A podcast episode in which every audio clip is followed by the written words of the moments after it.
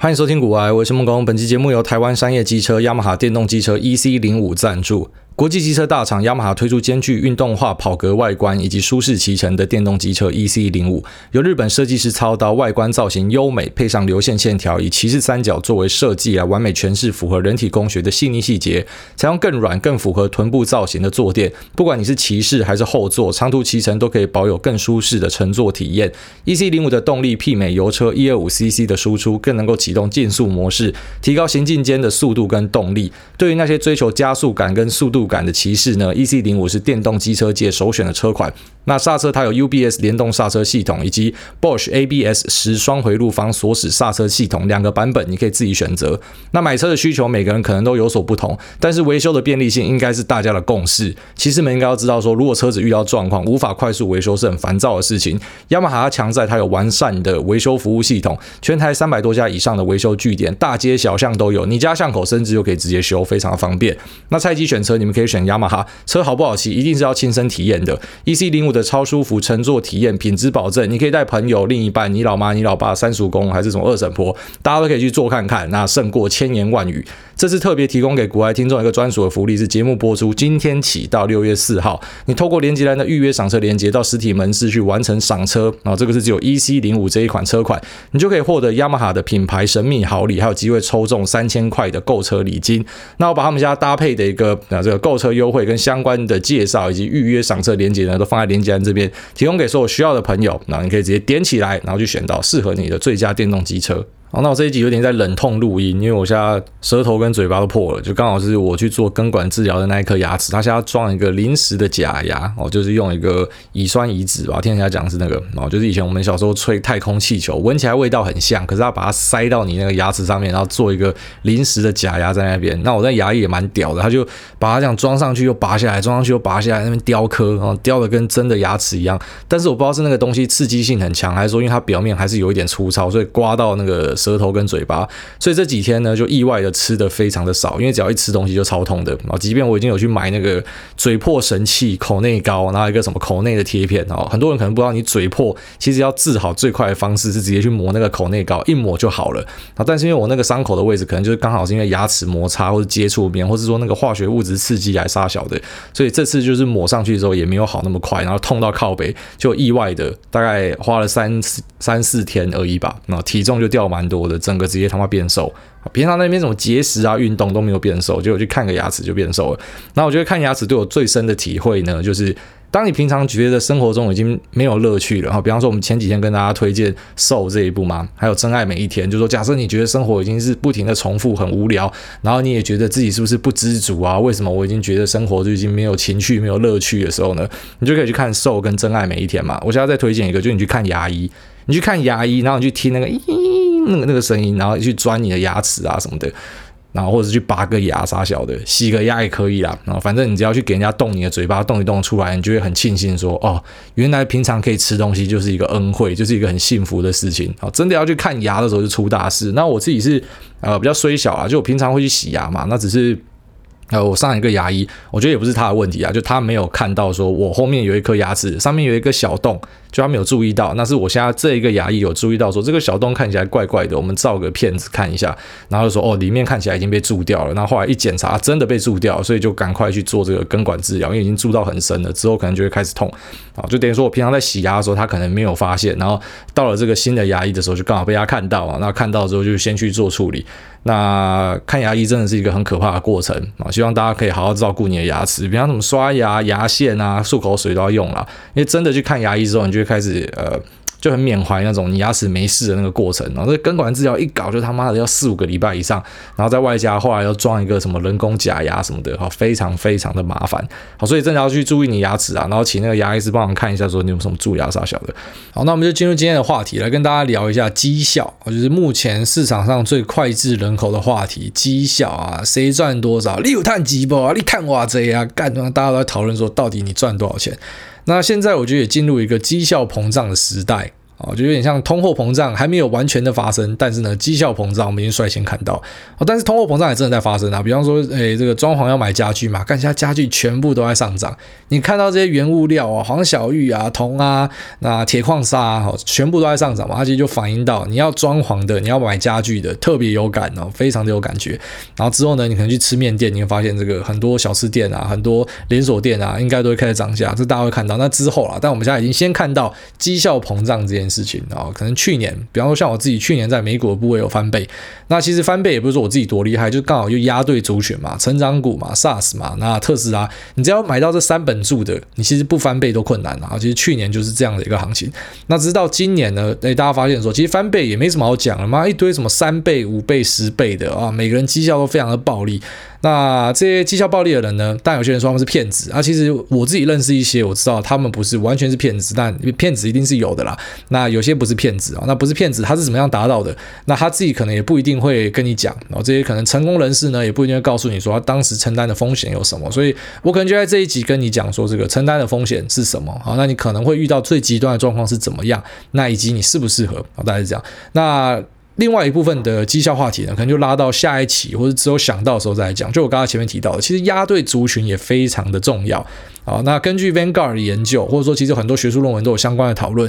你以为啦，然后这个选股跟择时进出 （market timing） 什么时候杀进杀出很重要，其实那不是特别重要的。那 Vanguard 这篇文章我丢到 Telegram 又发在脸书的这个留言栏那边给大家看啊，你可以去读看看。那他就告诉你说，其实 asset allocation 就是占你整个绩效的九成的因素大概是在这边啦。然后八到九成的因素呢，是因为你选对族群。啊，比方说我们今天一样邀请到啾啾鞋过来丢这个九宫格啊，韭菜九宫格，那一样丢四个号码啊，四个号码丢到就买这样，然后你要丢十只股票。那只是我们帮你加上一个条件啊，加上一个条件，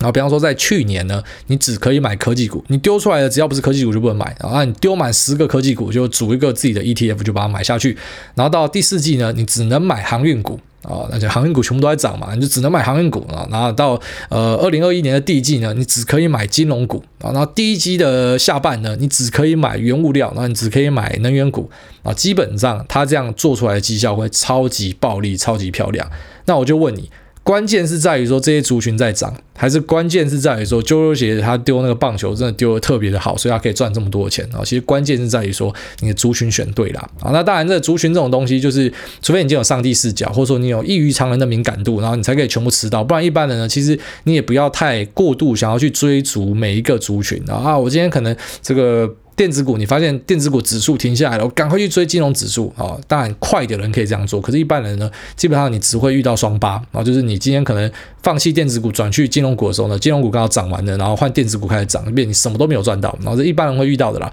所以，除了那种追风族群啊，就是可能真的速度很快的啊，就有看到一些这样，比方说什么，诶，黄小玉的期货啊，那呃原物料铜的期货啊，哈这些东西他们进去追，然后就后来赚很多钱的，然后换来换去的啊，是有这样子的，但是是相对少数啦。所以其实。你看到的很多这种啊，市面上的英豪往下开始出来的这种超强绩效人，当然他们其实很多是不可复制的。就是说，今天就算他把他的 know how 告诉你。啊，就像我现在可能就直接告诉你他们是怎么做的，那但是你也不一定可以做到啊。第一个心脏大小可能不一样，第二个承受的这个下档风险可能不一样。他可以赔光之后，然后再跟他老爸要一百万，就继续再玩，所以他根本没有压力。但是呢，你只要赔掉三十趴，你就开始晚上睡觉会盗汗啊，然后会会剉起来这样，然后或者说有时候会突然漏尿之类的，所以你整个晚上会非常的紧张，所以你就没有办法去承受这样子的部位啊。所以因为你们客观条件不一样嘛，好，那或者是说就可能就是天时地利人和，你没有在对的时间选到对的族群，好，反正就因为种种的状况之下，你没有办法去复制它这样的事情，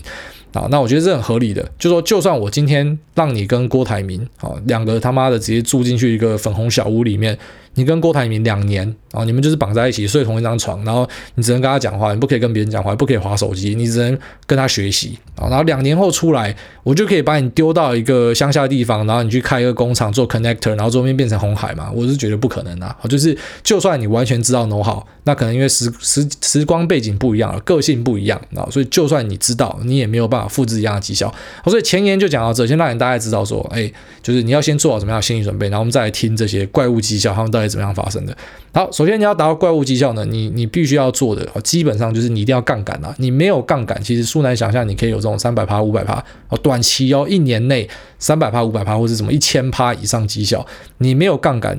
几乎啦，我跟你讲，九十九点九九趴是达不到的。那当然可能有那种什么零点零零一趴那种。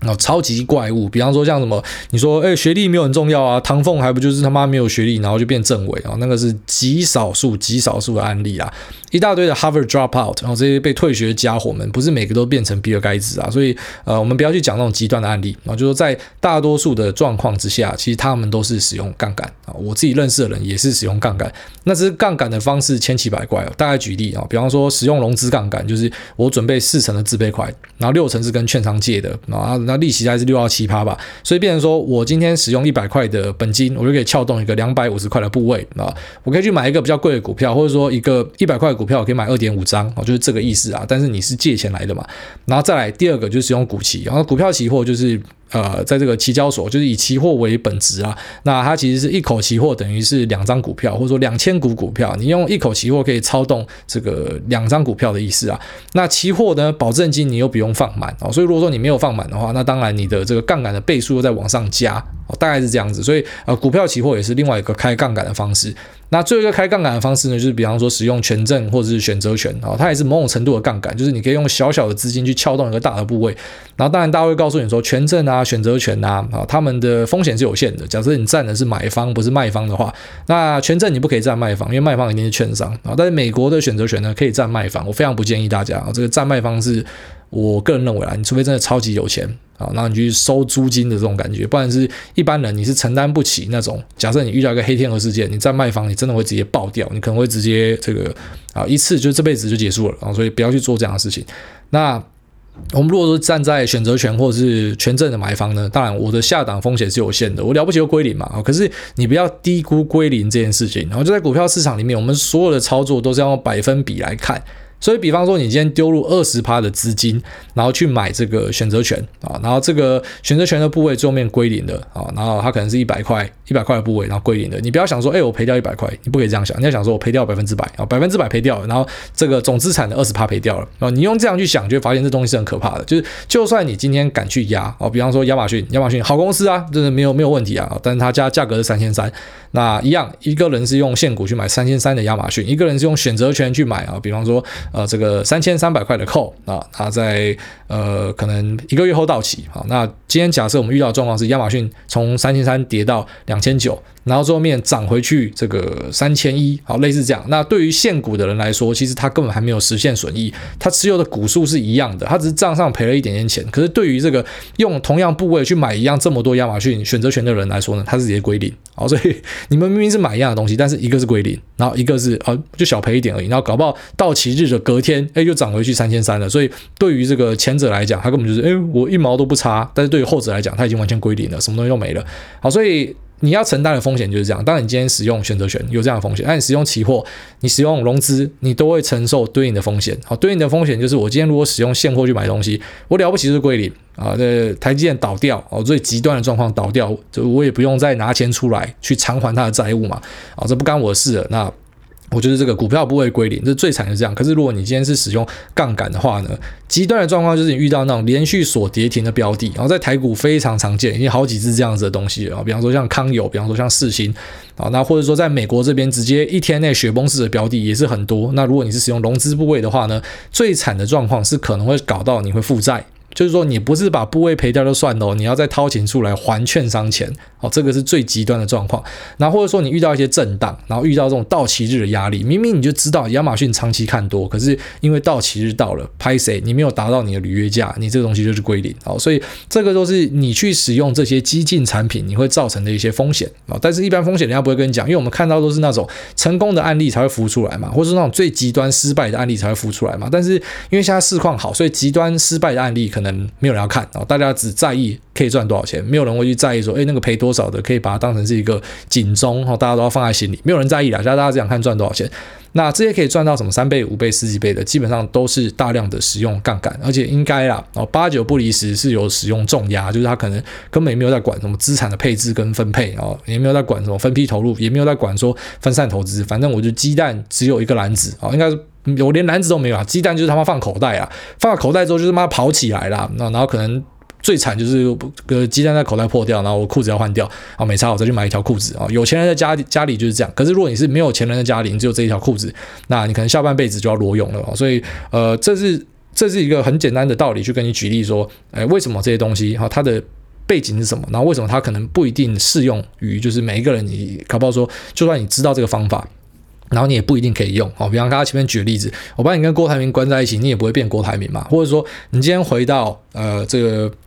看是你要回到二零二零年，还是你要回到二零零六年啊？那你回到当时，Bill Ackman 跟 Michael Burry 他们使用 CDS，一个是去做空公司债，一个去做空美国次级房贷。那就算你回到当时跟他们成为朋友，你也不一定可以办到他做的事情。然后第一个，你没有那样的资金量，银行不会卖你这样的产品，所以根本连工具都没有，你根本没有工具。然后第二个是，就算你有工具啊，你是机构，你有这个钱，可是。你搞不好承受不了那个压力哦，因为你长时间是在赔钱的。像他们做这种 CDS，Bill Ackman 是比较塞，他直接就就遇到崩盘的，所以要赚很多钱。那像 Michael Burry 蹲了一两年，这一两年你都在疯狂的赔钱，根本就是没有多少人可以承受得住哦。就算你承受得住，你也知道，你也确信房价会崩盘，但是你的投资人就是不要啦，我就是要逼你出场啊，不然我他妈的我要告你啊什么的，然后你就受不了，你就砍掉。所以就算你回到了那个。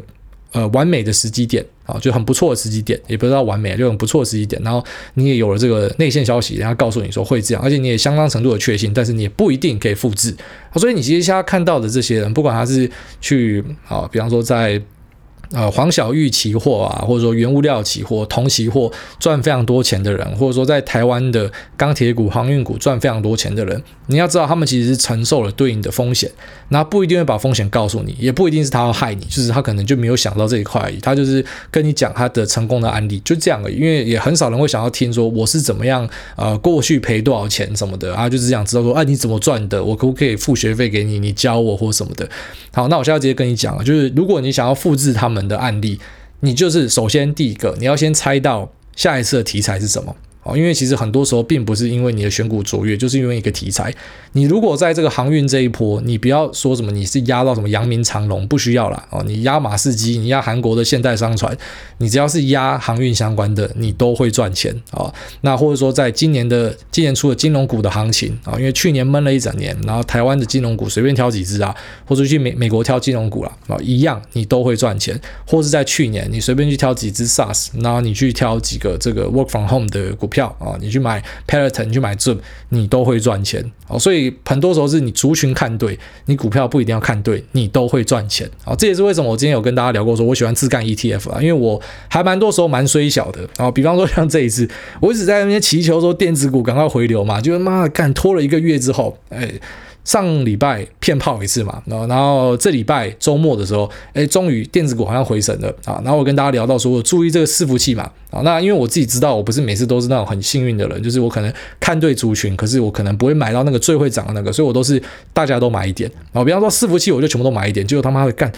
最不会涨的哦。目前伺服器有三只已经整个在网上进攻了，然后有一只。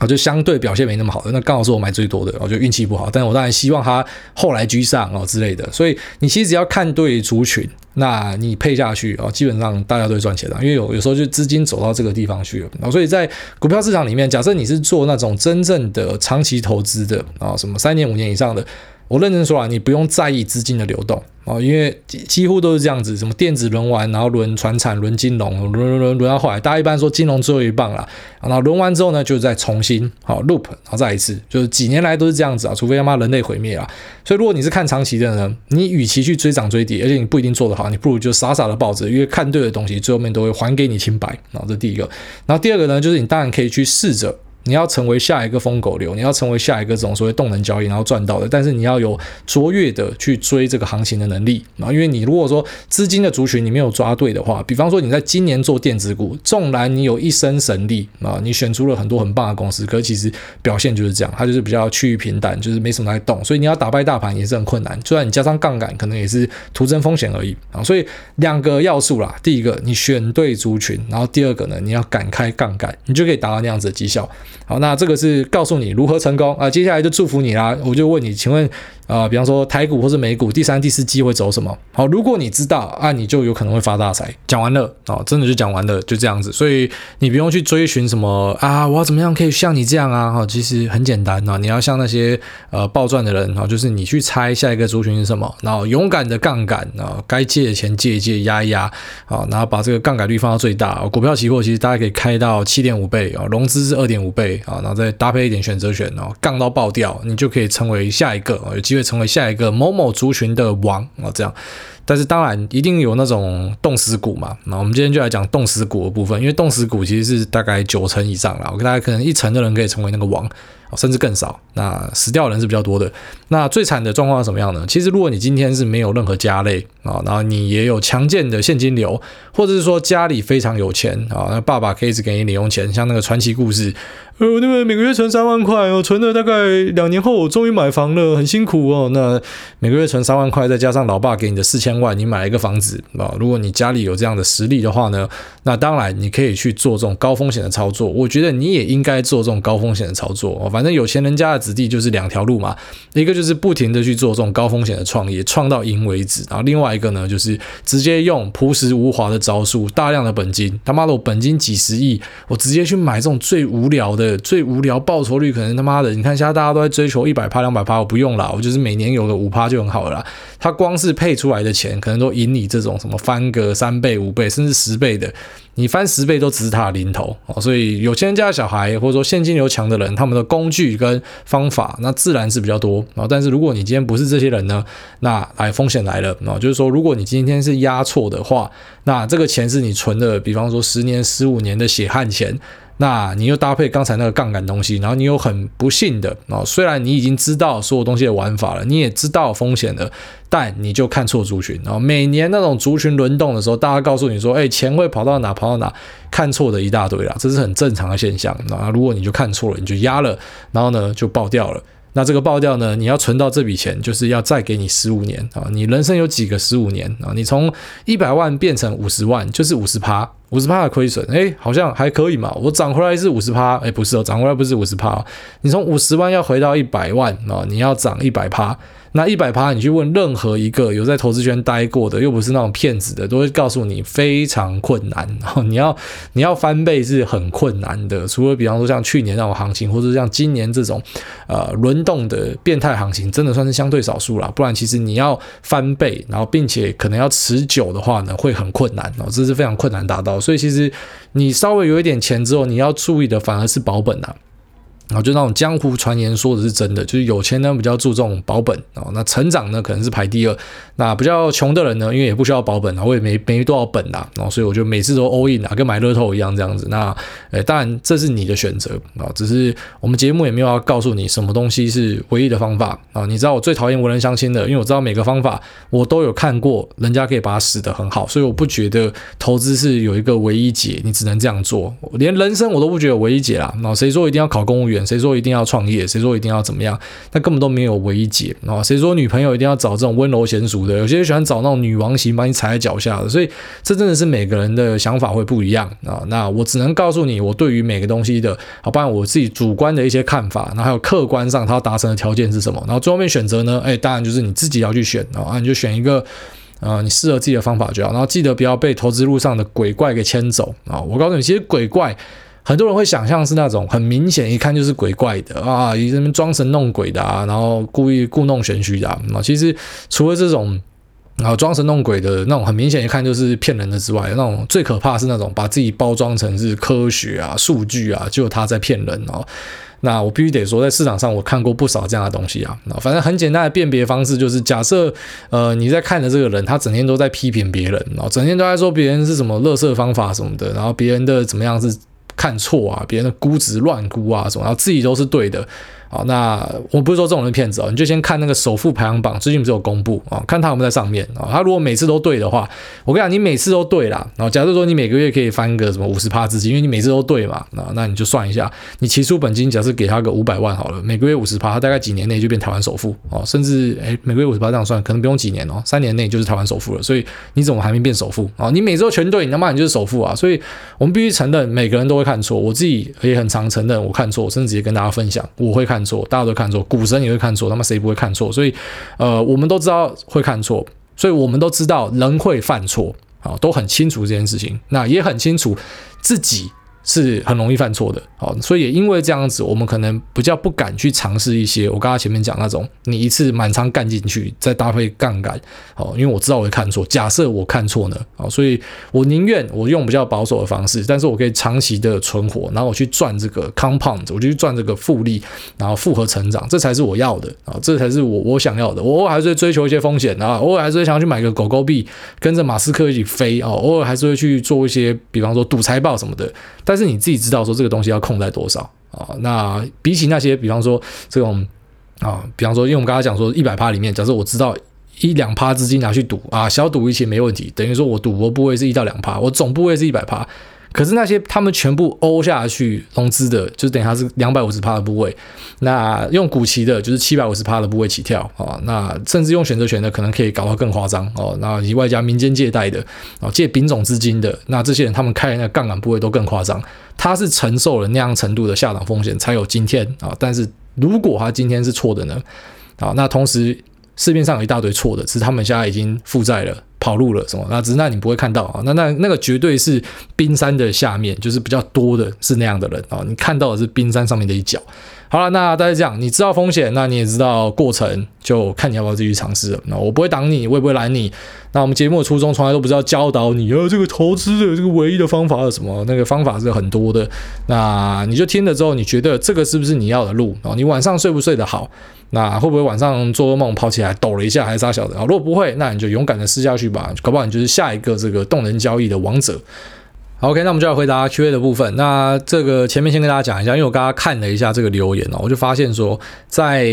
MacBook Pro 上面的 Podcast App。那这个留言是会被删掉的，也就是说，我上一次讲说，你们有些人怎么留言留一半就被卡掉的，然后或者说有些我甚至可能没有念到你的问题，因为你可能空白空了几个，然后下面就全部被删掉，所以我以为你的留言就到这边结束了。我是刚刚才发现啊，就我本来录了一两个之后，发现哎，你们怎么每个人留言都只留一半，然后才发现说原来是被吃掉了。所以上一集啊，假设说我没有回答你问题的，欢迎再回来问一次，不是我删多你的问题啊，是因为呃这个。MacBook Pro 的显示有问题，我现在用这个手机版才看得到。但是手机版你 ID 太长的又会被卡掉，所以有一好没两好。苹果真的是他妈垃圾这样子。好了，那我们来开始回答问题。第一个，这个 Wendy 底线六个七，他说五星吹爆吹吹来，大你好，小菜鸡目前在读大学，那进股市超过一年，一直以来都是主动选股投资，主要在自己科系相关的领域，挂号电机系。那前期年轻不懂事，常常小赚一点就卖出。幸运的是绩效有打赢大盘，不过近几个月因为实验室太忙，加上回顾后发现自己的选股策略如果放长期获利会更可观。在看好金元不足的状况下，选的利基电，但近期无论大盘涨跌与否，它的价格都持续下杀。那有想过是不是它前期热度太高，市场提前反应才会这样子？虽然自己是看好的，但是看到电子股齐涨，只有它在跌，还是很抖。所以想问挨大的看法如何？感谢。不是啊，电子股不是也在反弹一天吗？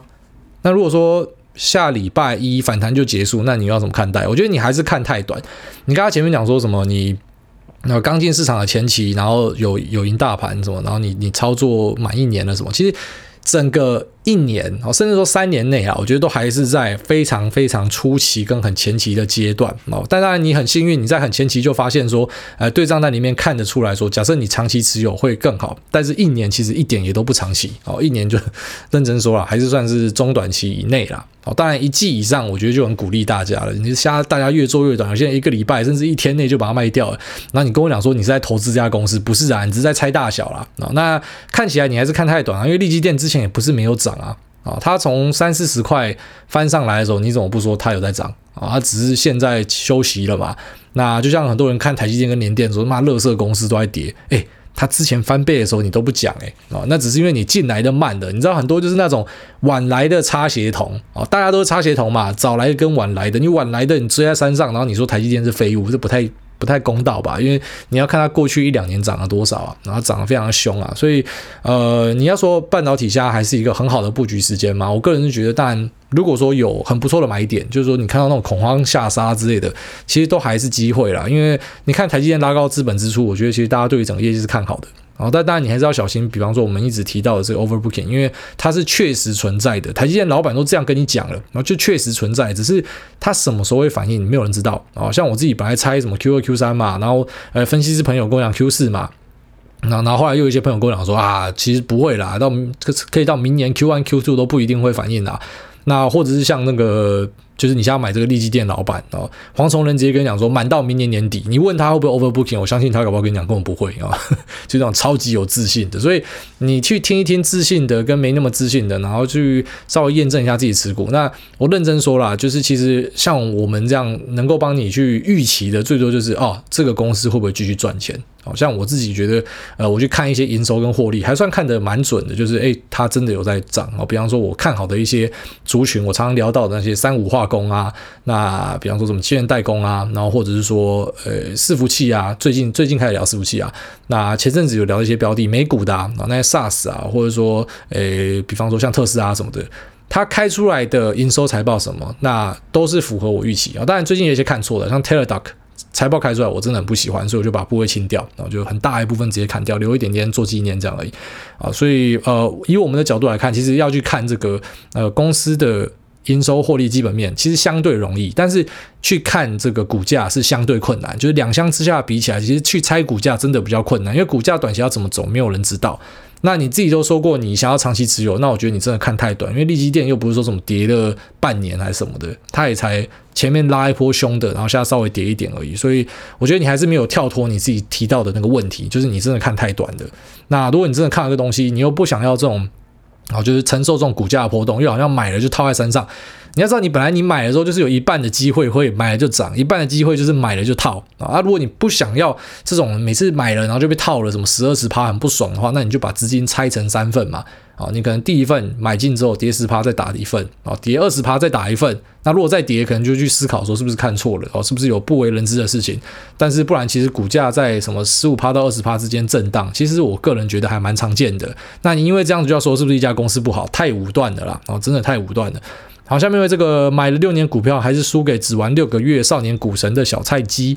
他说因为男友是癌粉，所以也跟着听了很久，变忠实听众。不知道是不是因为癌大太会介绍产品，每次男友都好像很刚好有这些需求，拼命想买，连我生日前明明就暗示了我包包刮坏了，他还是买了 BFACT 的抗老乳液给我，差点就气到头一个。一个一个头发白了，那这边奉劝男性们，女生的保养品会自己买，不要乱送。可以请来大分享一下如何正确宠老婆，让他这个白目脑粉学习一下吗？谢谢。其实你问我怎么宠老婆，你绝对是问错人的啦，因为我是一个我会忘记生日、忘记结婚纪念日，然后忘记啊、这个可能老婆跟你讲说今天晚上吃什么，然后叫你去买回来嘛，你就是在外面的，然后你还是会忘记买。我是这种人啊，啊，所以其实。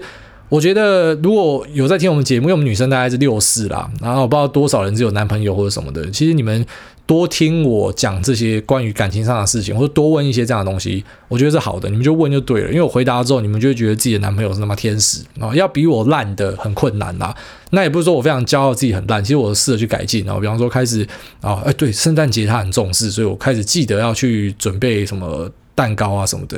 你知道，老婆都会送我卡片或什么的，还有礼物，可是我都不会想到，就是我觉得这种很废的人就对了，这太聚焦于自己的事情，讲白点就自私啊，所以啊，开始有去改进，比方说像求婚，我之前提到求婚是在什么接驳车上嘛，你都已经订阿亚娜了，然后你明明就可以在沙滩上面吃个晚餐，可是就就脑冲啊，也不知道为什么就决定要在接驳车上，然后连个钻戒都没有，就说哎，要不要嫁给我？这样，所以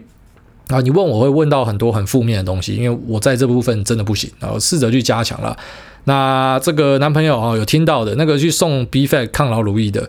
啊，搞不好他他有确实要送你包包，他只是先送你一个抗老乳液啊。那这个男朋友听到，你知道你自己的女朋友要什么？好，稍微准备一下。好了，那下面为这个 QQQQ 不会，他说五星吹捧，看完新书好有共鸣，想要求救。那艾大你好，我跟太太都喜欢听你的节目，太太是很难入睡的，之前怀孕的时候听你的节目都可以帮助入睡，声音非常有磁性。那太太也跟艾大一样，非常喜欢《魔戒》跟《哈利波特》，超级经典哦，谢谢。那下面说看完新书，想要问艾大，那个星耀股是四一四七吗？然后哭哭的 emoji，看形容有八十七趴像，好奇。呃，请问癌大忍痛砍掉赔了多少？那我之前是几乎 all in，还是套在里面？成本一百六到这个价位，是否也没什么好砍的了？那最近又买档台庆科，不知道癌大知不知道这档？成本一百八十七点五，现在又被套住了。那想请问癌大开市，假设这个状况是要建议直接砍掉换别档吗？因为近期电子股被错杀，可否等到资金回流呢？那目前 all in 都没有好下场，反而几十万分散配置都有赚。想要 all in 赚个一笔几百万之后，再用多点本金做资产配置，这个想法错了吗？然后没有错，就告诉我们自己聊到的话题。好，很多人都想要这样子，我先疯一回啊，疯完之后呢，那我就这个金盆洗手，好好退休做人哦。偏偏就是你每周觉得说干妈的，我觉得这一场干完之后，然后我就回家跟青梅竹马结婚，然后你就战死沙场哦。偏偏都是这种故事，所以自己好好评估一下。然后他说，我书里面聊到那个星耀股是四一四七吗？是哦，没错。就是那一只，那赔了多少钱？大概三四百万吧。然后因为我质押的部位，那这档呢，那时候发现看错，然后就是想要认错的时候，其实是，诶，先这样讲，我最早是在 FDA approval 之前就买了一百多块啊，然后买买买买。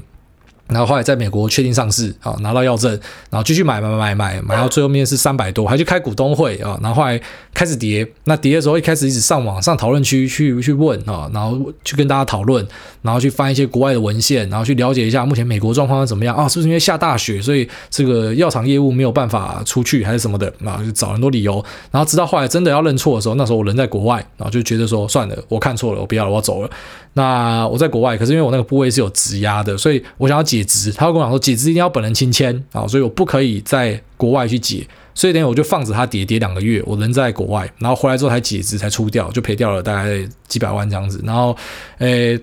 当然现在还是会有这种杠杆的行为啦，我自己会啊，但是我自己就是遇过，所以我告诉你说杠杆的这个破坏力它是可以到什么样的程度的啊？如果说当时是现股的话，就不会赔这么多了。那当然，如果说假设平行时空，然后这支药卖得很好，我当然我那时候就赚爆嘛，所以我觉得杠杆就双面刃啊，你不可以讲它一定是好，一定是坏或什么的。那至于要不要换标的，那个你不可以问我啊。你说台庆科给我也报，台庆科是做被动元件的嘛？那被动元件就连最强大的国巨前阵子也在跌啊，应该说所有的电子零组件跟科技股都在跌啊，然后这阵子有反弹嘛？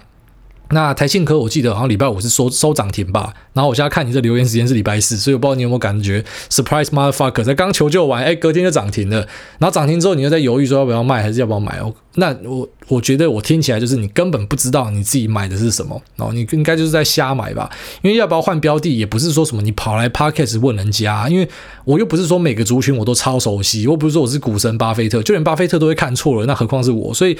你应该是要问你自己说，机会成本的权衡之下，你现在把这个卖掉去换别的，会不会比较好？